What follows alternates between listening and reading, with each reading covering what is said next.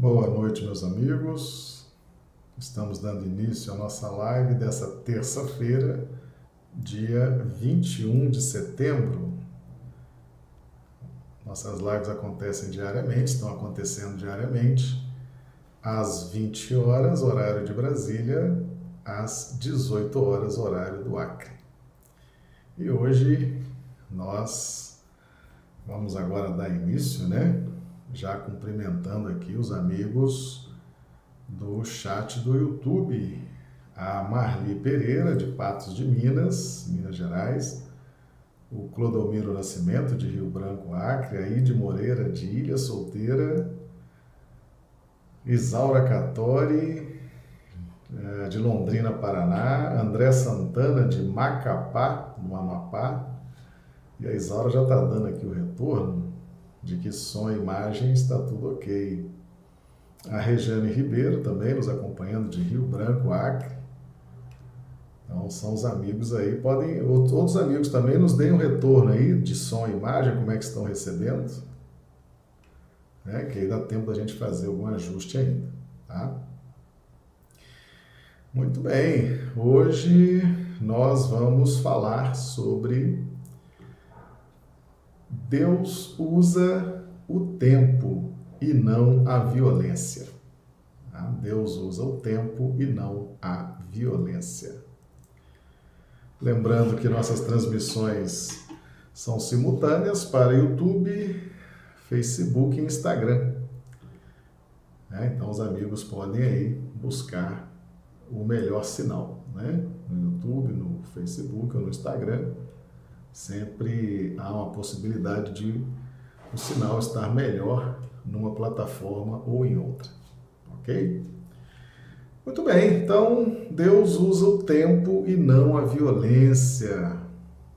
Hum, vamos trazer aqui já a fundamentação teórica né, dos nossos estudos de hoje.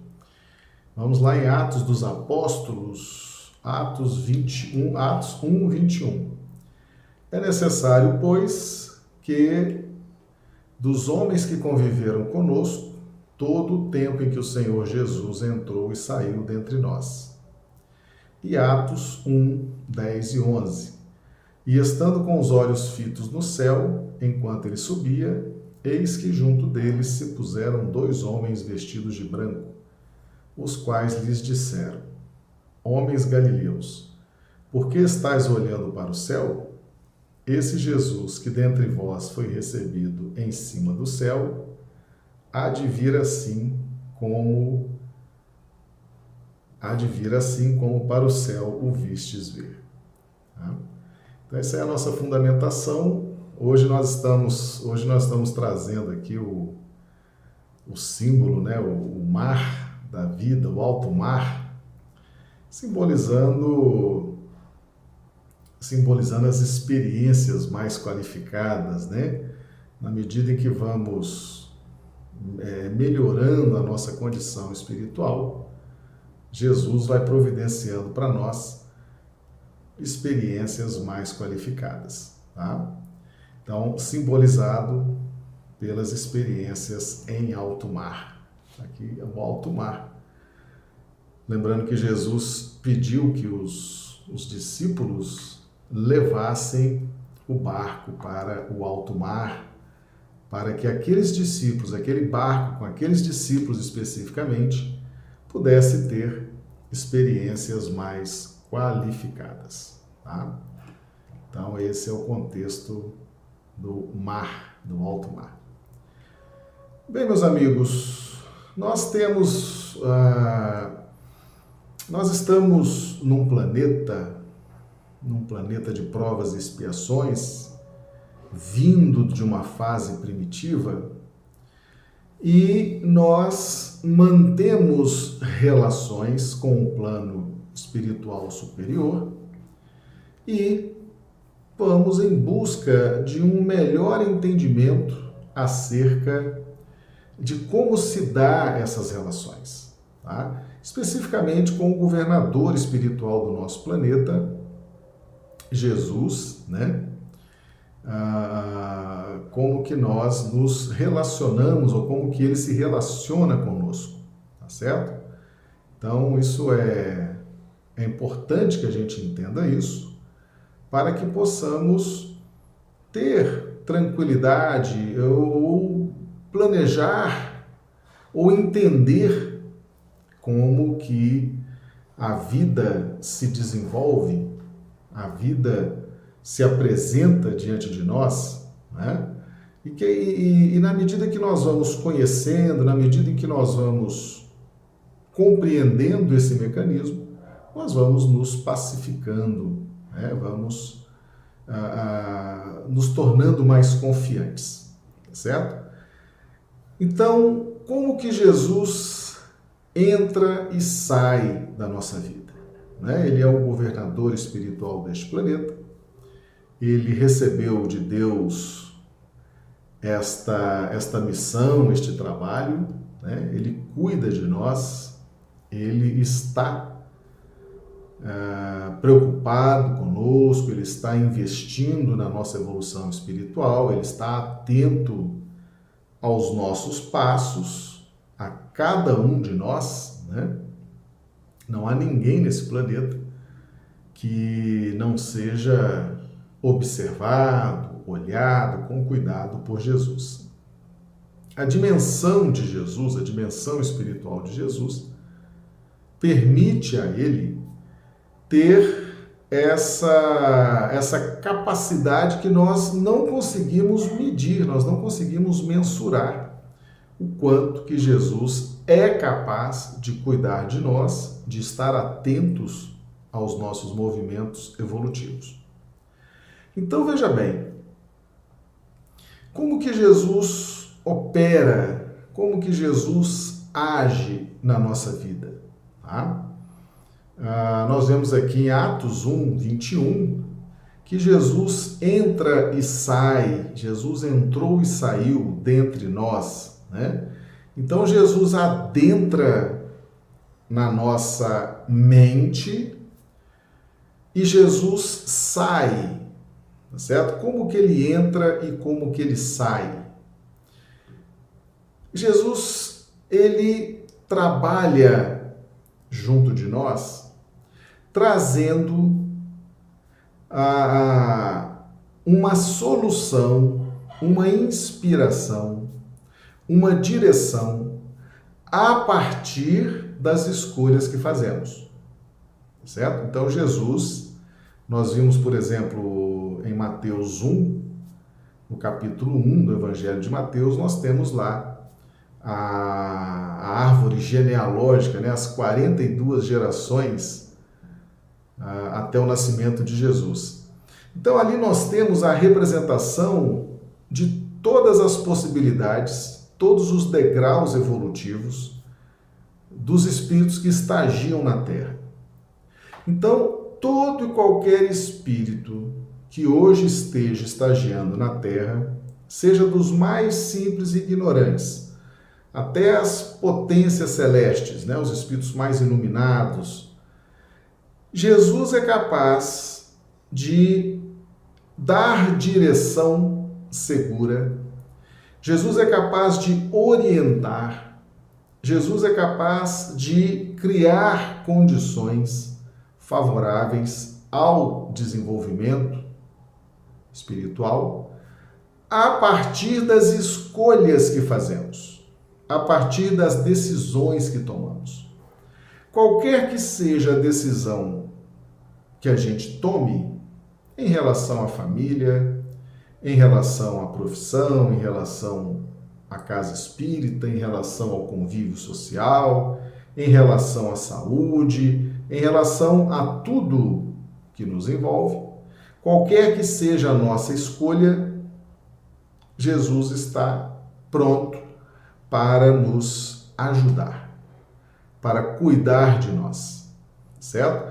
Se as nossas escolhas forem infelizes, inadequadas, Jesus estará ali pronto para nos ajudar.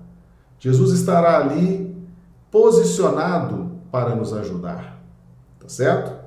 porque ele sabe, ele tem condições, ele tem capacidade, ele tem competência para cuidar de cada um de nós, mesmo aqueles que estejam nas regiões de maior sofrimento, estejam reiteradamente fazendo suas escolhas, fazendo, tomando suas decisões de forma equivocada. Tá? Então Jesus está em condições de nos ajudar em qualquer instante, em qualquer situação. Os espíritos mais evoluídos não precisam mais da orientação de Jesus? Claro que precisam. Né? Todos os espíritos que estão aqui na Terra, dos mais é, odientos, cruéis, perversos, até os mais iluminados, Jesus é capaz de orientar, de dar direção, de cuidar de todos eles. Certo? Então, nós estaremos sempre trabalhando com escolhas. Nós estaremos sempre trabalhando com decisões a partir da pauta do nosso desenvolvimento espiritual, a partir da nossa visão de mundo, a partir das luzes que já temos conosco, a partir das condições espirituais que já somos detentores. Então é muito importante que a gente entenda isso, por quê? Porque quando nós estamos falando de evangelho, quando nós estamos falando de valores morais, né, e Kardec abre o Evangelho segundo o Espiritismo, dizendo que o ensino moral dos evangelhos é a grande pedra de toque para a felicidade futura e que o evangelho são regras divinas, códigos divinas, divinos de bem proceder. É a primeira página, está logo na introdução de o Evangelho segundo o Espiritismo. Então veja bem, Evangelho é preciso que haja adesão. É preciso que a gente queira. Eu costumo fazer um, um paralelo, né, um quadro, uh, ah, para a gente entender, uh, por exemplo, coisas que são importantes na nossa vida. Né? Vamos dar um exemplo aqui no contexto material: a energia elétrica. A energia elétrica é algo que todo mundo precisa. Né? Como é uma coisa muito valiosa, muito preciosa, você não vê a concessionária de energia elétrica indo na nossa casa oferecer. Olha, você quer energia elétrica? Estou vendendo energia elétrica. Não, somos nós, como é uma coisa que todo mundo quer, todo mundo precisa, somos nós que vamos atrás da concessionária de energia elétrica, estamos lá na fila, pegamos a senha, esperamos, etc., e pedimos a ligação, Evangelho é a mesma coisa, tá certo? Ah, temos que impor o evangelho, temos que lutar para impor o evangelho, para fazer. Não. A coisa, quando é boa, tá certo? Nós é que vamos atrás. O ensino está posicionado, tá certo? As luzes e evangelho é luz. Né? concessionária de energia elétrica vende o que? Luz. E Jesus é a luz do mundo, tá certo? Nós vamos atrás da energia elétrica para ligar na nossa casa, porque a luz é importante. Da mesma forma, a luz de Jesus. É? Jesus não bate na nossa porta dizendo: Ô, oh, quer aí um um milagre aí, quer uma, uma demonstração do meu poder, quer uma demonstração da minha glória, para você se converter ao Evangelho, né? que assim eu terei mais prestígio com Deus se eu converter milhões. Não, não é assim que funciona, tá certo? Jesus é a luz do mundo, somos nós que vamos em busca da luz. Né? Assim como você vai atrás da concessionária de energia elétrica para ligar a luz na sua casa, nós é que vamos atrás de Jesus, nós é que vamos atrás do Evangelho para que a nossa vida se ilumine. certo? Então é importante estabelecer esse esse jogo de poder, tá certo? Esse jogo nessa relação, tá? Mas então por que que Jesus entra e sai na nossa vida? Por conta da questão amorosa.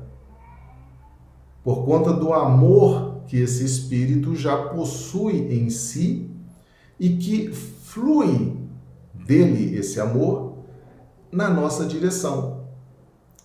Mas existe algo absolutamente uh, sagrado, respeitável, tanto da parte de Deus, quanto da parte de Jesus, quanto da parte dos espíritos superiores.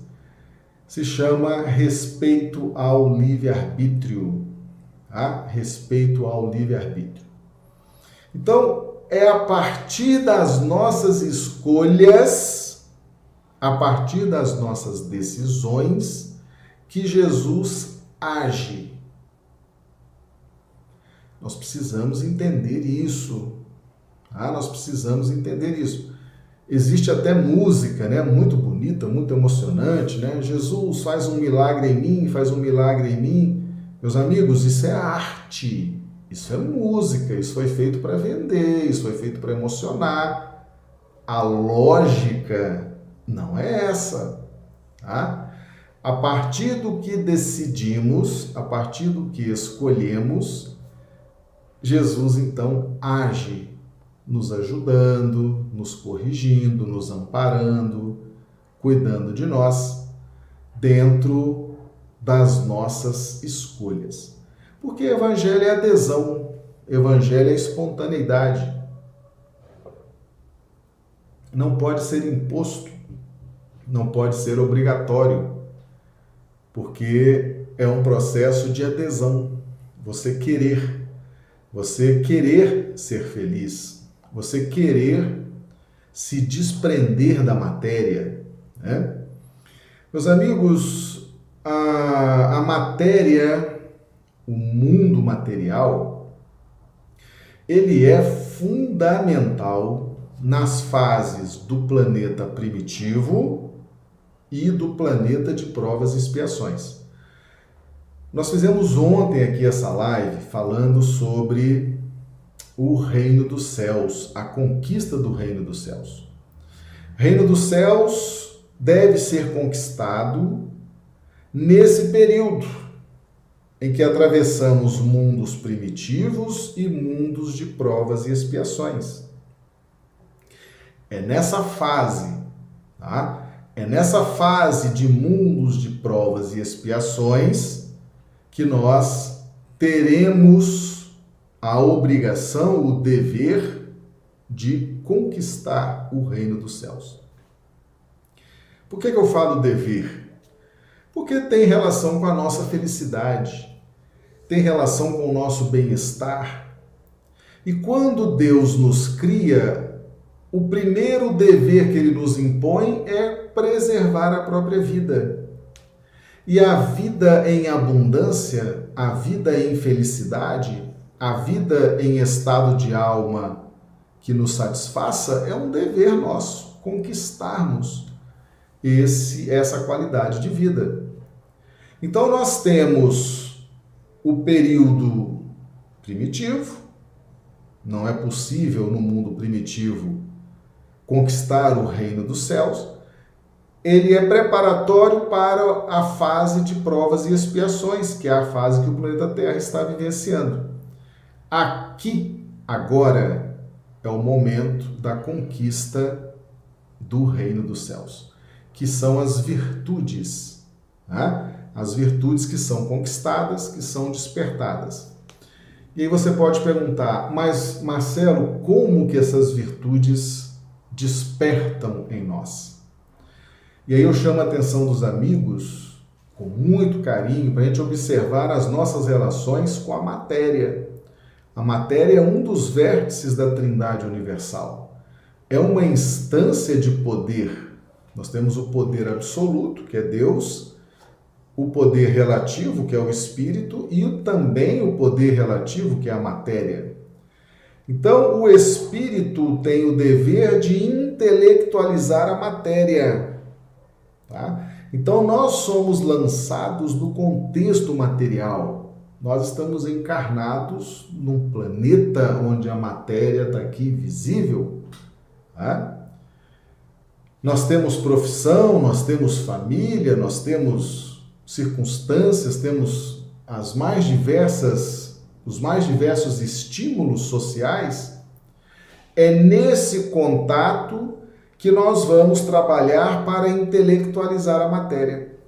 Esse trabalho de intelectualizar a matéria nos proporciona sofrer as tensões desse trabalho. Tá? Então, o trabalhar para intelectualizar a matéria, o trabalhar pelo progresso da tecnologia, o trabalhar pelo progresso das artes, o trabalhar pelo progresso da religião, o trabalhar pelo progresso da medicina, o trabalhar pelo progresso da informática, gera tensões.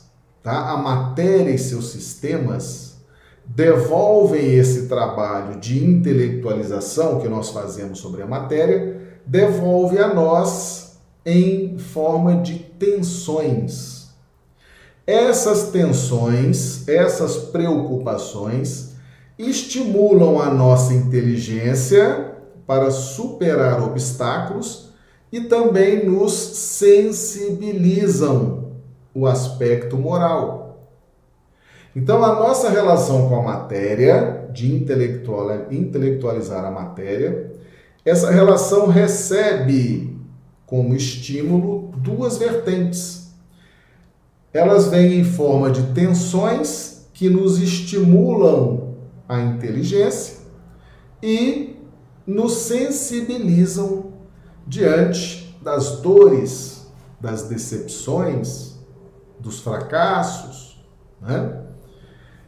E nesse contexto é que nós vamos despertando, na né? medida que crescemos intelectualmente, crescemos em sensibilidade, nós vamos então conquistando o reino dos céus, que são as virtudes. Né? Essas virtudes que passam a fluir de nós, graças a essa relação com a matéria. Tá certo? Então, é nesse período de mundos primitivos, de mundos de provas e expiações, que nós temos essa relação com a matéria e recebemos dessa relação as tensões que nos estimulam o desenvolvimento da inteligência e a sensibilização. Nós temos esse período para a conquista do reino dos céus, que vai nos qualificar para entrar no mundo de regeneração. O que, é o mundo de regeneração?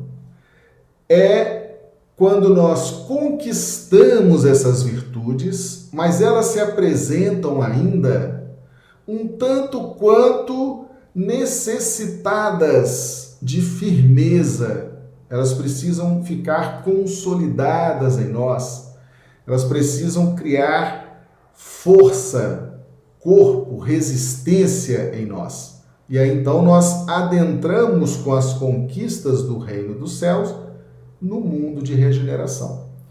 No mundo de regeneração, quem não conquistou o reino dos céus não entra. Por quê? Porque é como se fosse um grande hospital, né? Onde os doentes vão se agora convalescer, vão precisar de repouso, vão precisar de um ritmo diferente para consolidar as suas conquistas, tá certo? Nesse momento, a presença de espíritos perturbadores, espíritos odientos, cruéis, não é permitida, tá certo? Então só entra na regeneração quem conquistar o reino dos céus. Então Jesus, Jesus, ele trabalha conosco aqui o tempo inteiro nos ajudando nessa conquista do reino dos céus. Ele vem e nos estimula, ele nos aponta direções, ele nos alivia, tá? ele nos traz concepções filosóficas, doutrinárias. Jesus age em nós com a sua luz, com o seu poder, com a sua experiência, nos ajudando para que nós possamos conquistar o reino dos céus, independentemente, independentemente da escolha que façamos. Então, por exemplo, vamos supor que um espírito persiste em permanecer nas faixas densas, nas faixas trevosas, né? Esse espírito não vai receber o amparo de Jesus? Vai. Jesus entra na mente desse espírito através de sugestões, de insinuações, né? vai ajudá-lo, vai ajudá-lo nesse formato, fazendo com que esse espírito busque a conquista ou o despertamento de virtudes para que possa se qualificar para entrar no mundo de regeneração. Então ninguém, ninguém fica sem o apoio, sem o amparo de Jesus. Tá certo? Mas Jesus não vai violentar o livre-arbítrio, a escolha de ninguém. Tá bom? Então, é, ele entra, ele entra, produz o alívio, produz a sensação de bem-estar e sai. Atos 1, 21.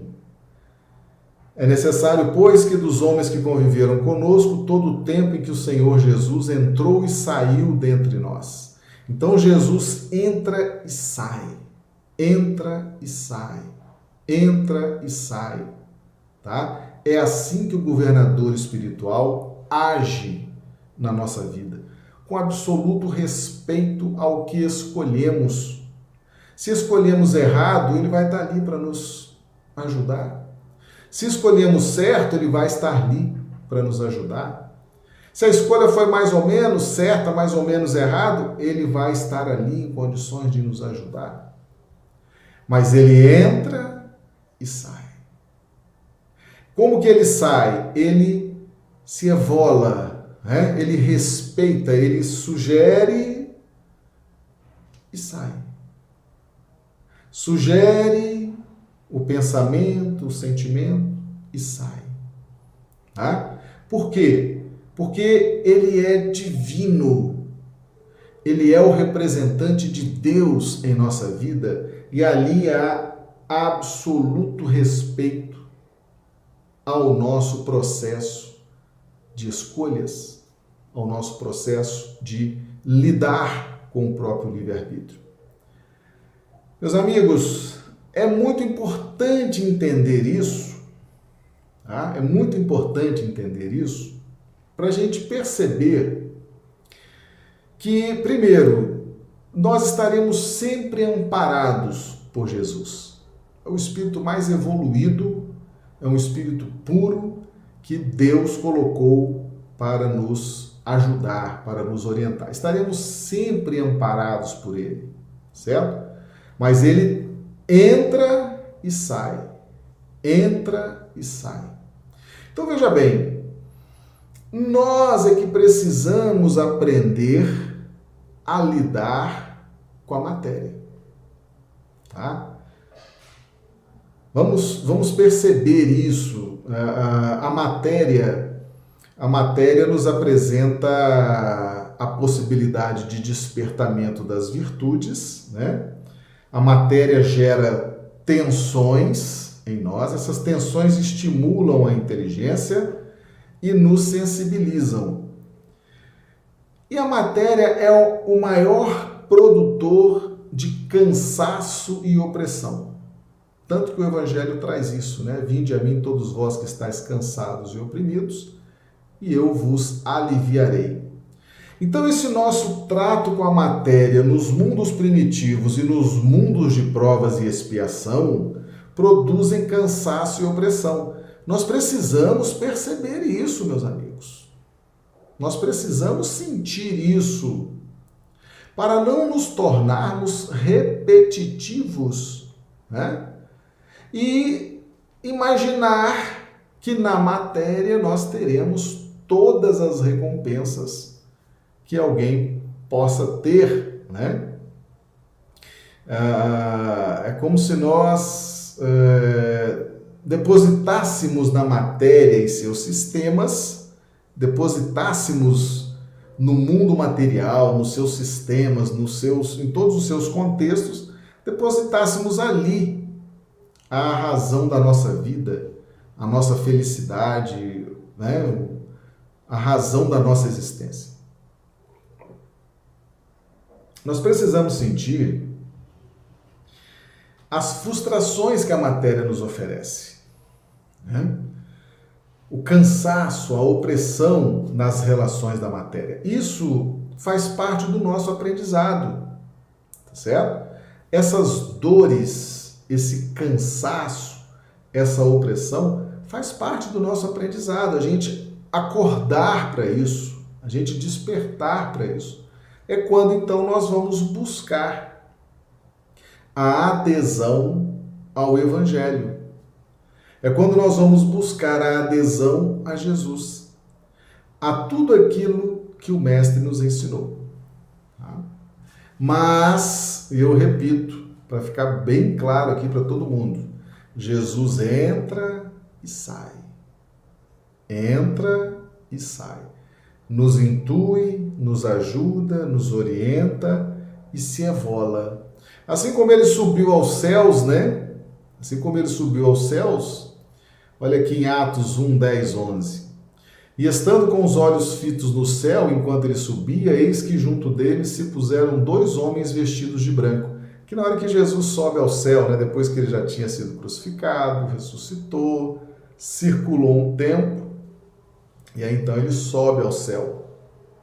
Então apareceram dois homens vestidos de branco, os quais lhes disseram: Homens galileus, por que estáis olhando para o céu? Esse Jesus que dentre vós foi recebido em cima no céu, há de vir assim como para o céu o vistes ir. Tá? Isso aqui, esses dois homens, eles representam a lógica e a prudência, certo? Então, meus amigos, nós temos essa relação com Jesus. Jesus entra na nossa vida, nos aconselha, nos intui, nos orienta e sai. Por que, que ele sai como se estivesse subindo ao céu? Por absoluto respeito ao processo evolutivo. Certo? É importantíssimo a gente entender que Deus não usa violência, Deus usa o tempo. Tá certo? Para Deus, meus amigos, se o espírito não consegue atingir ou conquistar o reino dos céus, enquanto o planeta está na fase de provas e expiações, se esse espírito não se qualifica para adentrar na fase de regeneração, esse espírito vai ser exilado para outro planeta primitivo e vai refazer essa caminhada para ver se agora se desperta. Isso para Deus é um movimento normal.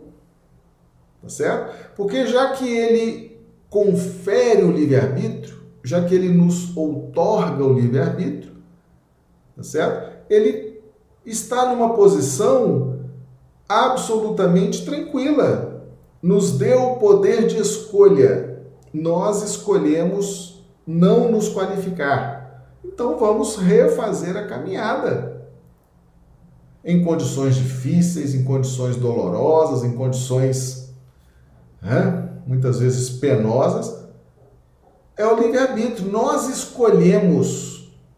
Não fazer o bem já é fazer o mal. Muitas vezes a pessoa fala assim: ah, eu não quero saber de estudar, não quero estudar evangelho, não quero estudar doutrina espírita, esse mundão de meu Deus está muito agradável, está muito bom. Eu vou viver as experiências do mundo. Não é uma escolha?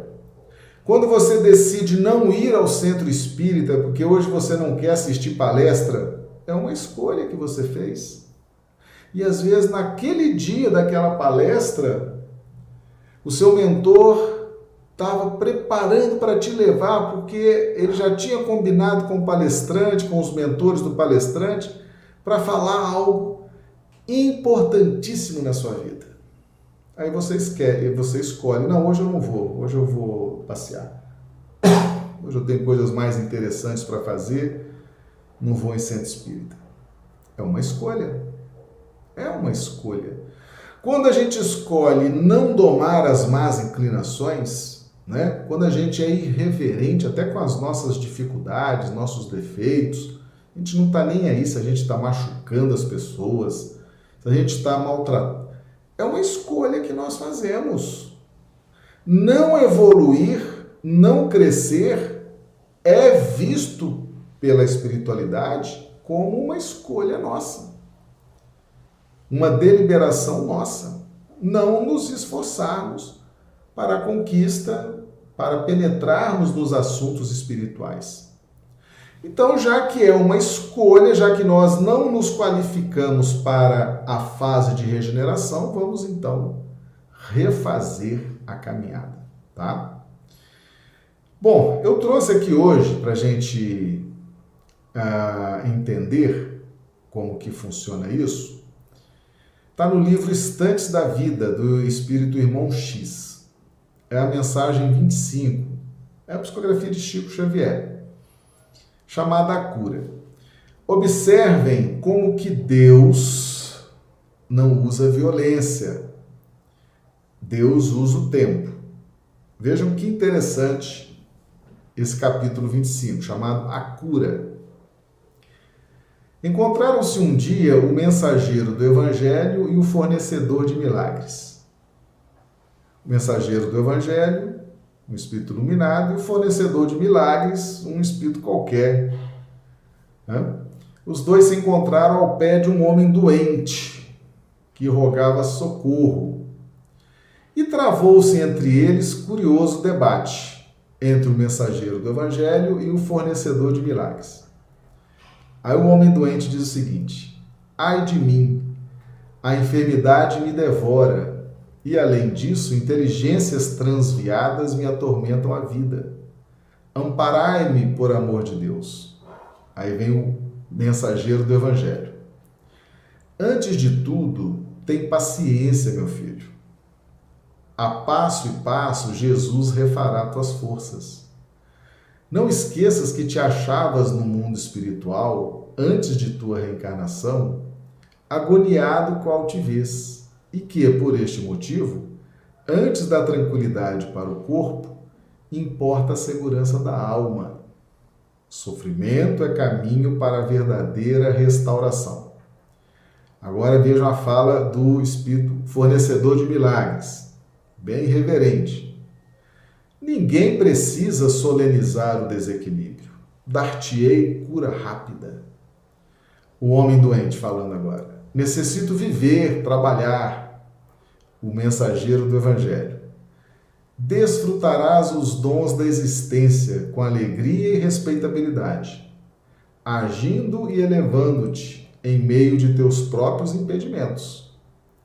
A dor ser-te-á mestra bendita e quando se afaste de ti, deixar-te-á precioso certificado de experiência. O fornecedor de milagres agora. Velharia, qualquer um pode instruir-se sem dor. O mensageiro do Evangelho. Unicamente quando haja construído a harmonia divina no mundo de si mesmo. O homem doente.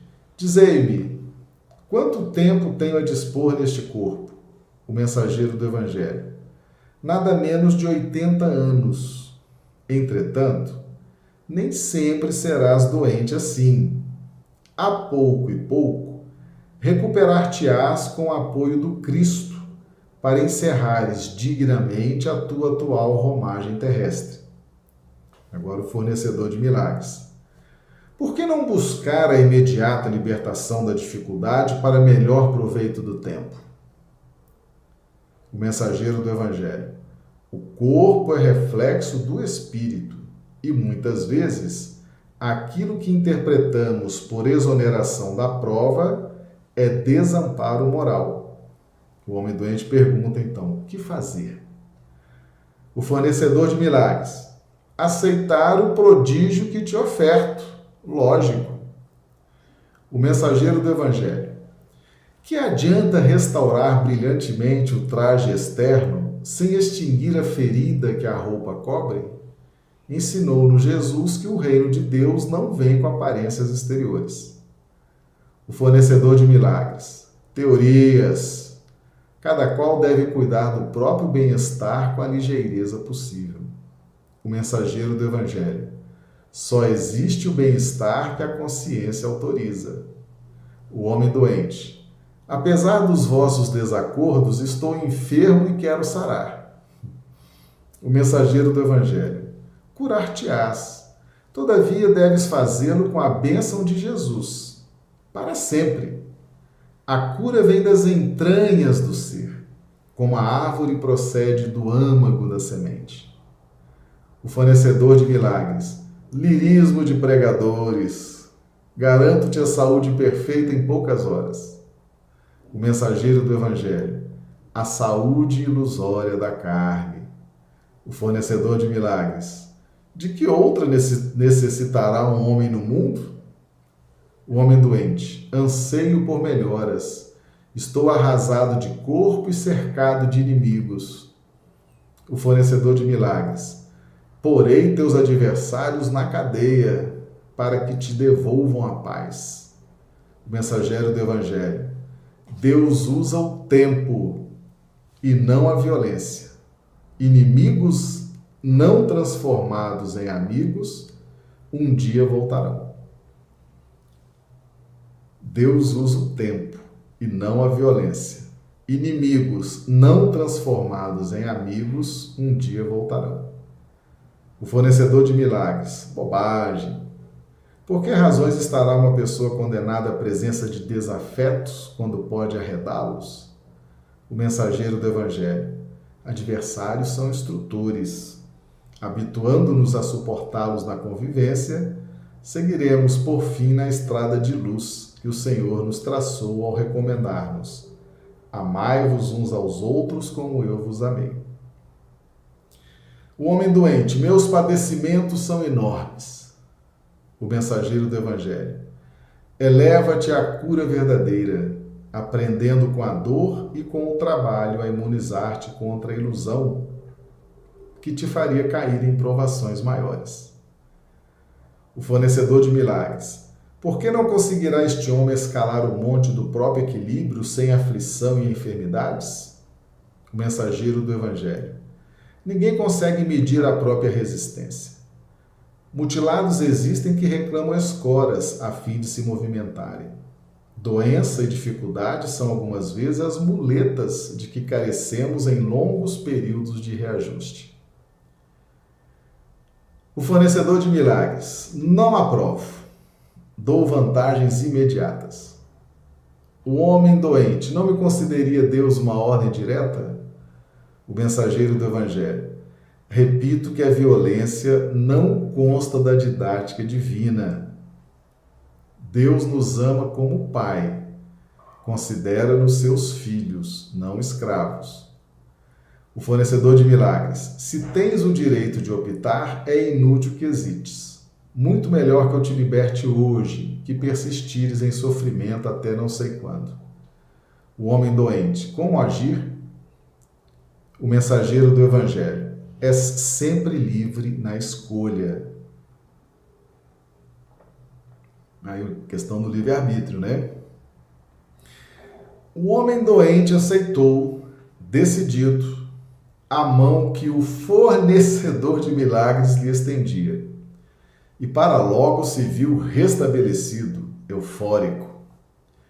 Em seis meses, impressionado pelas aparências físicas dominantes, realizou o matrimônio com riquíssima herdeira e senhoreou vasta fortuna com destacada posição nos galarins sociais.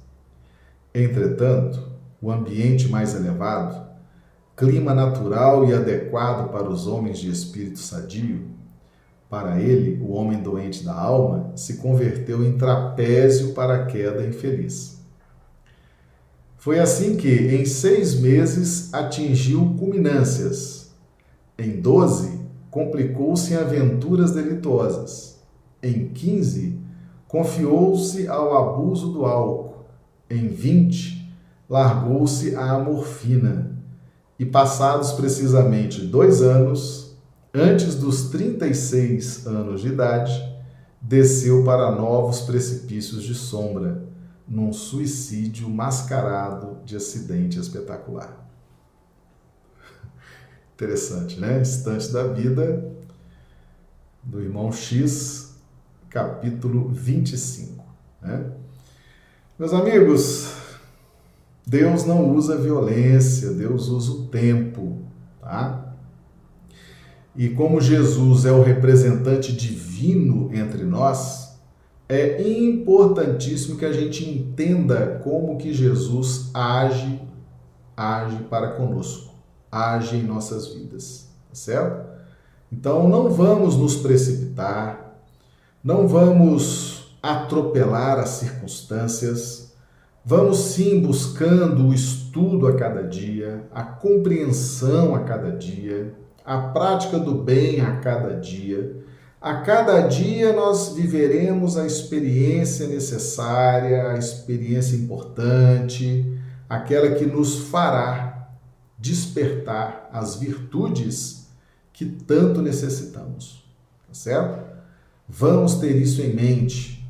Vamos focar na nossa evolução espiritual. Vamos buscar na oração, buscar no, no Evangelho, acreditando nos preceitos morais que Jesus nos ensina no Evangelho, confiando em Jesus, vamos ter esse bom procedimento para que a gente possa efetivamente começar a sentir a presença de Jesus em nossas vidas e possamos assim nos corrigir o quanto antes e, no nosso caso mais pessoal, nos qualificar para, não muito distante, estarmos vivendo uma fase de regeneração, tá certo? Então Deus não usa violência, Deus usa o tempo. Esse rapaz aqui da mensagem 25 do livro Estante da Vida, se ele tivesse aceitado né, os conselhos do mensageiro do Evangelho, teria vivido os 80 anos de vida e talvez chegasse muito bem aos 80 anos, né? Talvez chegasse amadurecido, iluminado, redimido, não é verdade? A doença era para ele um, um, um verdadeiro instrumento de reflexão e de amadurecimento. Depois, né, ele escolhe o outro caminho e em dois anos cometeu suicídio. Vale a pena ler né, o capítulo 25 do livro Estante da Vida do irmão X, psicografia de Chico Xavier. Ali nós vamos ter uma, uma grande demonstração de como que Jesus entra e sai da nossa vida, né? Como que Jesus sabe cuidar de nós, sabe nos intuir, sabe nos ajudar para que nós possamos chegar à condição espiritual que necessitamos, tá bom? Meus amigos, é essa a nossa live de hoje. Nós agradecemos a presença de todos vocês, o carinho, né? Nos acompanhando pelo YouTube, pelo Facebook, pelo Instagram. Nossas lives estão acontecendo de segunda a sexta-feira, às 20 horas, horário de Brasília, 18 horas, horário do Acre. Lembrando que sexta-feira é dia de pinga-fogo, é dia de perguntas e respostas aqui ao vivo, né? O pessoal vai perguntando e se a gente souber as respostas, a gente responde aqui também ao vivo bom? Por hoje, então, nós vamos nos despedindo, rogando a Jesus que nos dê uma noite de terça-feira maravilhosa, uma noite de sono reparador das nossas energias. E amanhã estaremos de volta aqui mais uma vez, mergulhando no Evangelho de Jesus à luz da doutrina espírita. Um grande abraço a todos.